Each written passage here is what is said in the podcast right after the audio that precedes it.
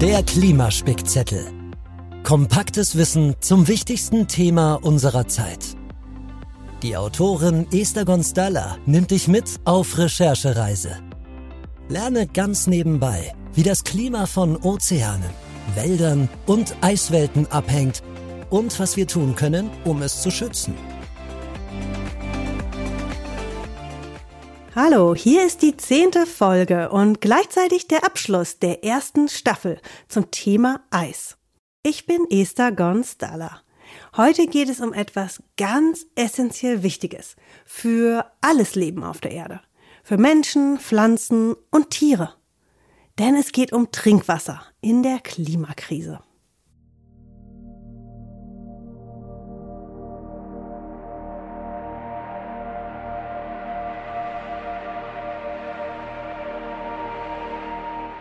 In Afrika, Nord- und Südamerika, in Teilen Asiens und Australiens herrscht bereits seit Jahren Trinkwassernot. Wasser muss dort rationiert werden. Und das sieht zum Beispiel so aus. In Florida zum Beispiel, in den USA, dürfen Gärten nur noch einmal pro Woche bewässert werden. Und nur abends. Und in Notzeiten in Kalifornien gar nicht mehr. Oder in Australien lernen die Kinder schon, dass eine Dusche nicht länger als drei Minuten dauern darf. Es geht also ums Wassersparen.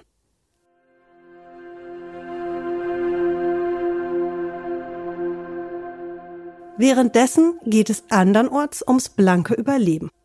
Die Kleinbauern im globalen Süden sind zum Beispiel froh um jeden Regenfall, damit nicht wieder die Ernte auf den Feldern verdorrt wie in den letzten Jahren immer häufiger der Fall war.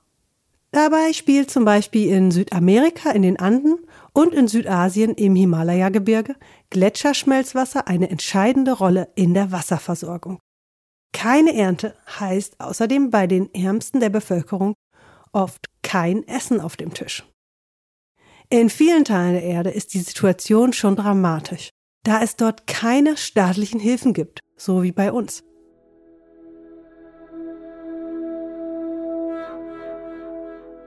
Wie ihr schon in der zweiten Folge gehört habt, sind 69 Prozent der Süßwasservorräte der Erde in den riesigen Eisschilden der Antarktis und Grönlands und in Gebirgsgletschern gespeichert. Nur 30 Prozent im Grundwasser.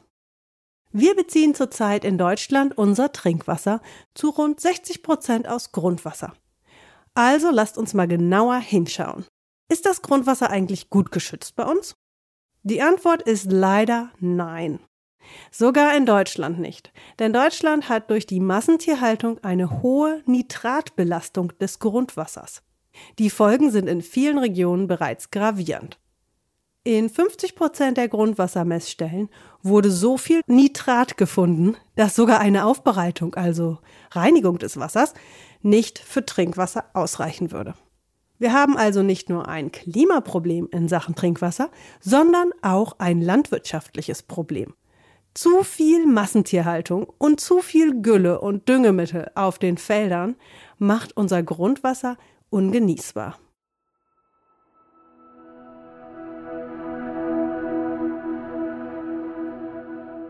Also genauso wichtig für den Wasserschutz ist es, die Natur zu schützen.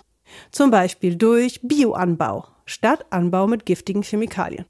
Denn Bodenschutz ist Wasserschutz. Je gesünder die Böden, je mehr Mikroorganismen und je dicker die Humusschicht, desto besser ist die Wasseraufnahmefähigkeit der Böden. Das schützt dann wiederum bei Dürreperioden vom kompletten Austrocknen der Böden und bei starkem Regenfall vor Erosion, also dem Auswaschen der Böden. Also keine Chemie in die Böden, die zerstört auch das kleinste Leben und verseucht zusätzlich noch unser Grundwasser. Vor allem das, was in circa 80 Jahren hochgepumpt wird. So lange dauert es nämlich, bis das Wasser von oben bis durch die ganzen Gesteinsschichten und Erdschichten durchgesickert ist. Ein ganz spezieller Boden, der unbedingt geschützt werden muss, ist übrigens der Moorboden. Bereits von Menschen ausgetrocknete Moore müssen wieder renaturiert werden. Zum Beispiel, indem man Entwässerungsgräben zuschüttet und sich so die Moore von allein wieder mit Regenwasser auffüllen können. Dann kommen sie langsam, also nach Jahren oder Jahrzehnten, wieder zum Leben. und beginnen wieder CO2 zu speichern, statt es zu emittieren. Teilweise werden Moore zum Torfabbau genutzt, für Blumenerde zum Beispiel, oder in landwirtschaftliche Flächen umgewandelt. Bei so stark geschädigten ehemaligen Mooren braucht es dann sehr viel mehr Starthilfe, um sie wieder lebendig und nass werden zu lassen. Aber die Renaturierung dauert Jahrzehnte. Daher ist es so wichtig, dass die letzten fünf Prozent der noch intakten Moore in Deutschland und auch weltweit erhalten und geschützt werden. Denn ganze 700 Tonnen CO2 werden pro Hektar im nassen Torf gespeichert. Das ist übrigens sechsmal so viel CO2 wie ein Hektar Wald speichert. Apropos Wald. Waldschutz ist ebenfalls Wasserschutz. Hier in Deutschland, aber auch weltweit. Ganz besonders die tropischen Regenwälder, denn die sind wichtig für den Wasserhaushalt der Erde. Sie sind wahre Regen- und Wettermacher. Alle Wälder speichern aber auch Unmengen Wasser im Boden durch ihr riesiges Wurzelnetzwerk und können die Wasserqualität durch die Filtrierung verbessern. Jetzt zurück zur Anfangsfrage. Haben wir bald weniger Trinkwasser? Zusammenfassend kann man sagen, dass es bei uns in Deutschland zwar noch ausreichend Süßwasser gibt, so dass es noch nicht rationiert werden muss, aber die Klimakrise sorgt in Teilen Deutschlands schon seit Jahren für starke Trockenheit. Es regnet zu wenig und die Sommer sind zu heiß. Nicht jeder Sommer, aber die Tendenz ist steigend.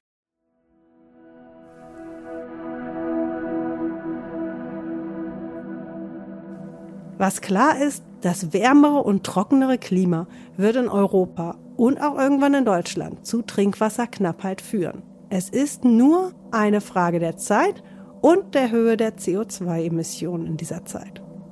Es wird umso gravierender für die Menschen, je wärmer es wird und je mehr Natur er zerstört, statt sie zu schützen und zu renaturieren.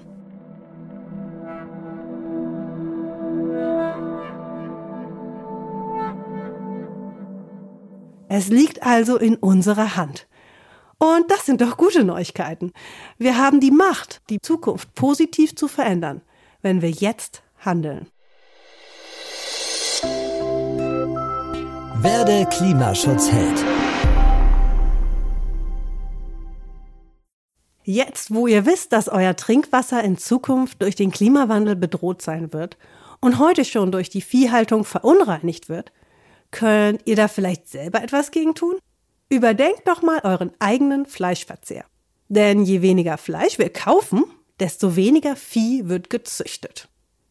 Probiert mal aus, wie es ist, statt Wurst aufs Brot zum Beispiel Käse oder Gemüseaufstriche oder veganen Fleischvarianten wie vegane Mortadella zu essen, wenn ihr Lust auf den Fleischgeschmack habt.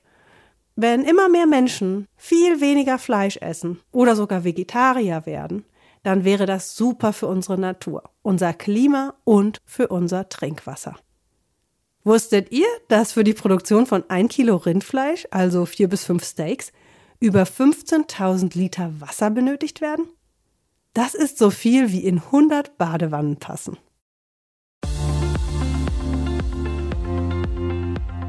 Vielen Dank an euch fürs Zuhören. Das war die erste Staffel zum Thema Das Eis schmilzt. Wir gehen jetzt in eine Produktionspause und wünschen euch eine schöne Adventszeit und einen guten Rutsch. Abonniert den Klimaspeckzettel, damit ihr als Erste wisst, wann es weitergeht mit der Staffel 2 im neuen Jahr. Tschüss!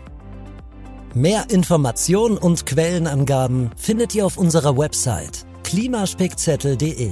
Schreibt uns dort gern eure Fragen. Der Klimaspeckzettel wird produziert von Level Up Your Podcast mit der Unterstützung von Tom Dulowitz, The Good Voice. Inhalte und Recherche von Esther Gonstala. Konzept von Lars Rühmann.